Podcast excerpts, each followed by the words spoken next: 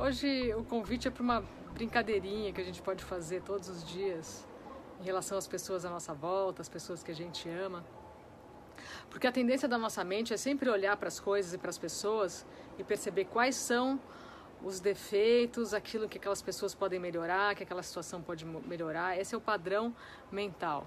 Né? Então, toda vez que estiver com alguém, com um amigo, companheira, companheiro, filhos, e vier vier na, na, na mente como um pensamento algo que aquela pessoa poderia melhorar ou se aprimorar, imediatamente foca em três qualidades daquela pessoa.